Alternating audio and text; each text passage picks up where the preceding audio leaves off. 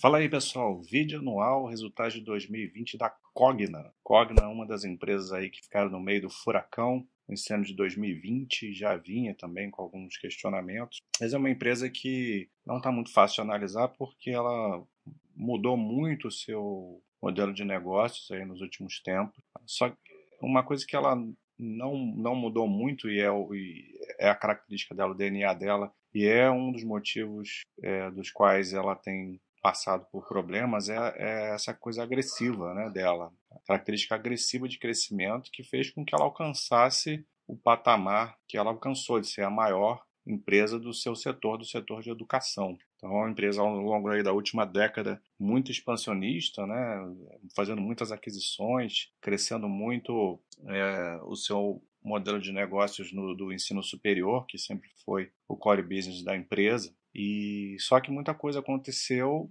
né, no final da década aí, é, e a empresa meio que teve que colocar um pé no freio em alguns aspectos, em outros não. Ela continua sendo agressiva, só que ela está modificando a forma do, dos investimentos e resolveu diversificar em outras áreas é, dentro do setor de educação e, de certa forma, bastante inovador, inclusive. Isso já isso é, necessita bastante tempo para a gente ver o resultado, né? Então não é uma empresa tão simples de analisar agora que está com resultados ruins. Vamos tentar falar um pouco disso ao longo dessa apresentação. Aqui nessa primeira tela a gente vê os quatro braços da empresa, né?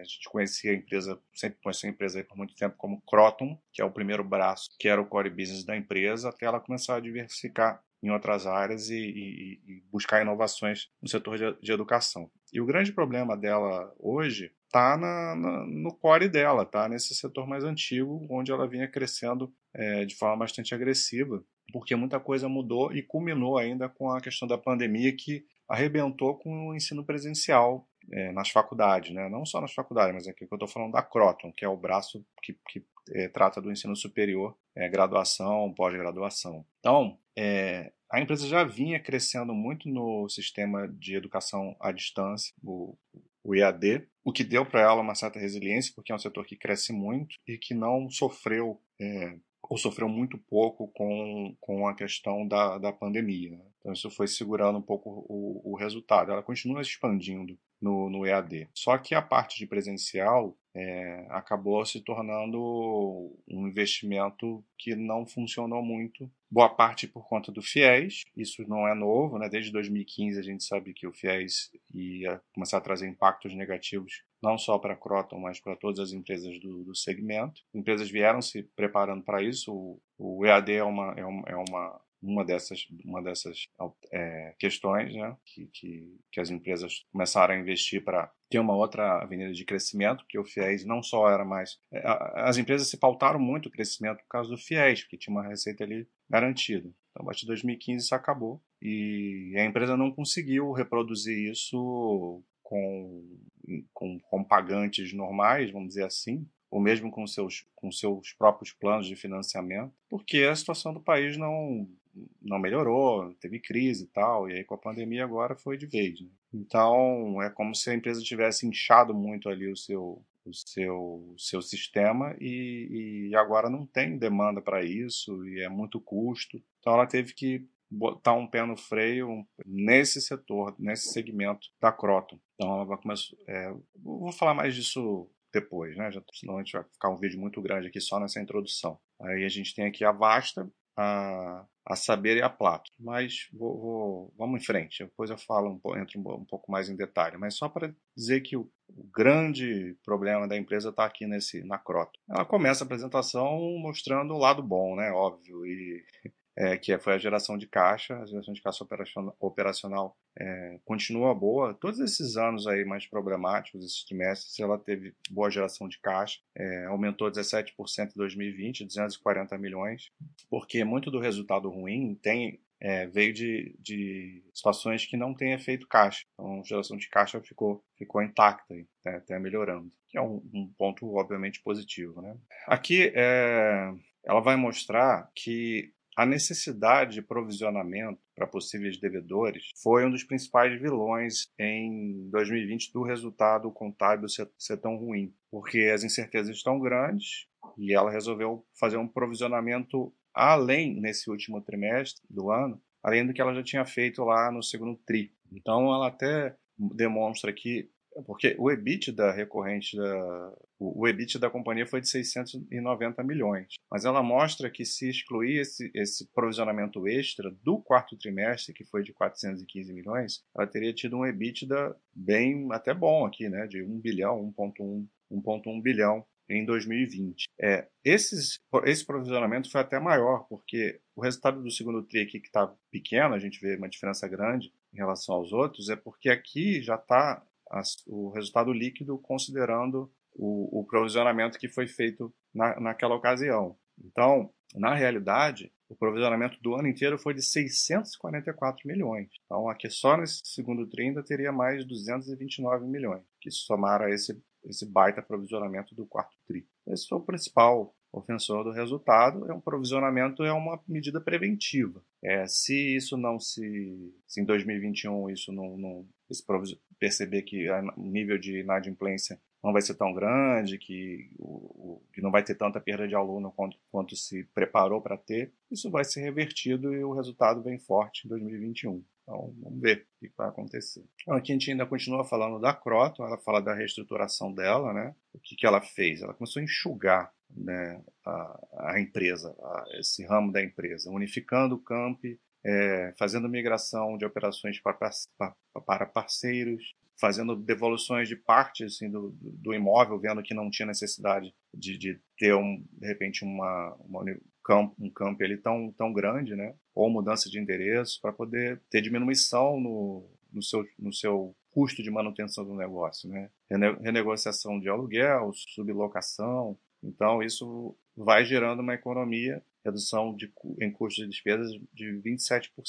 Então, isso é uma coisa que vai começar a ser é, para frente, vai trazer resultados. Então, a empresa está se tornando, nesse braço da Croton, menor, que é o que ela chama de um modelo mais asset light. Né? Então, só que ela fez tudo isso sem é, mantendo mesmo a, é, é, mantendo o atendimento em 100% dos municípios. Ela não saiu de nenhum lugar é, que ela estava antes. Ela só diminuiu a, a, a sua oferta, porque realmente não tem demanda para tanto. E é claro que isso, é, nesse momento, é uma perda, né? Tem gasto para fazer isso também, tem que pagar multa para caramba, e isso pesa no resultado, mas aí para frente é, vai começar a trazer efeitos positivos. Pelo menos se espera isso, né? E tem um monte de detalhe aí do, do, do gasto com a PEX, né? O que, que quais são os impactos no resultado e o que, que é impacto em caixa, que ela fala que muito, tem muita parte de impacto que é contábil, é, tem até aqui baixa contábil de 245, então a maior parte não tem efeito caixa. Depois vou mostrar o impairment no final também, que teve um grande impacto no resultado. Outra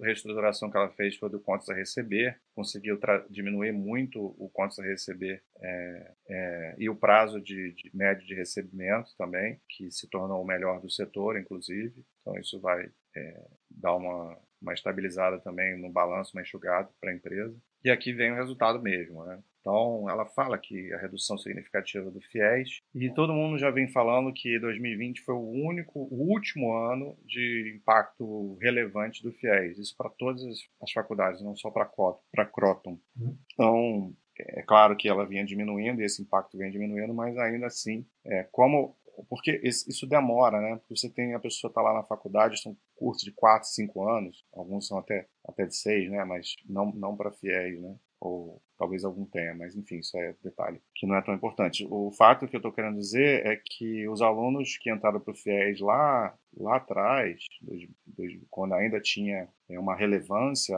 é, eles vão se formando a cada ano e até agora, em dois, aqui em 2020, é que termina o ciclo relevante dos alunos formados, né? E esses alunos eles não, são, não, tão, não foram repostos ao longo desses anos. Você forma e ele deixa de ser uma, uma receita para a faculdade e não tem reposição. Então, por isso que a, as bases de comparação são sempre pressionadas. Como agora a base de, de alunos fiéis é, é, é, bem irrisória, assim, é insignificante, então as novas, os novos formandos não vão trazer um impacto o resultado. Então, até 2020, esse, agora foi o último ano de relevância. E os efeitos da pandemia, né? Porque o presencial foi, foi a zero praticamente. Né? e aqui ele destaca para o crescimento do, mesmo na, na, no ano difícil, é, no digital, né, no EAD, 18% em volume de alunos. E o EBITDA caiu muito por conta do provisionamento também, né? além dessas outras questões relacionadas ao FIES, aquela de receita. Então a receita ficou aqui em 3,6 bilhões, é uma queda bastante importante, e o EBITDA também, recorrente aqui, indo para 754 milhões, né? Queda bastante é absurda a queda da margem também, foi para 20,7. Mas eh, esse provisionamento aí que, que foi o grande, grande vilão, né? Eles dão um resumo aqui, depois vocês podem ver com calma, resumos e perspectivas né, para 2021. E que a gente entra lá no, no, no, na Vasta, que é um outro braço da empresa, mais recente, que é, o, é uma empresa de, que vai oferecer, é um, uma plataforma de, de, de, de, ensino que é oferecido para, para as escolas, é, aí não, não é no nível da, da graduação, né? É do ensino básico, ensino fundamental, ensino médio, e o que está acontecendo de, de, relevante aqui, eles fizeram uma aquisição dessa, dessa Eleva, que eles, que eles acreditam que vai trazer bastante valor, e teve uma, uma operação meio cruzada, porque além deles, deles ganharem um, uma quantidade grande de alunos né, nessa transação, isso vai beneficiar o modelo de negócio da Saber, que eu vou explicar daqui a pouco, é, porque as escolas da Saber tão,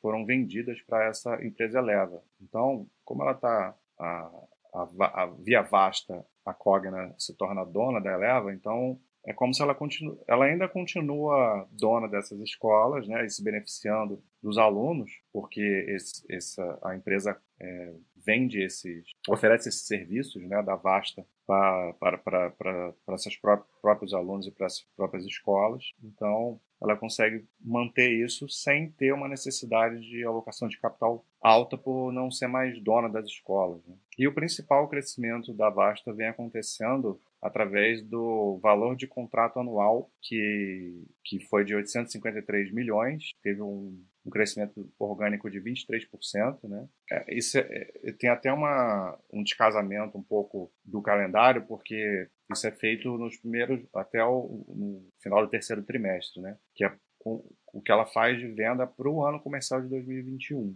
porque são receitas de sub, subscrição. Então, só que é tudo reconhecido no, no, no ano de 2020. Então, a receita de subscrição é o grande negócio da Vasta, que dá para ela uma previsibilidade de, de, receitas, porque é muito mais fácil você, você ficar é, todo ano prestando serviço com a, com, com a mesma empresa, né? Ninguém vai ficar mudando isso, seu sistema de ensino aí todo ano. E aí você tem aqui os números, né? Então, um crescimento na receita de 14%, já, já tem um, a Vasta já tem aqui um montante relevante, né, para a Cogna, de 998 milhões, quase um bilhão de receita, é um EBITDA aí de 291, então já não é um, uma empresa com valor desprezível, né? Então vem crescendo bem 25% de crescimento no EBITDA, excelente, e a margem foi para 29,2%.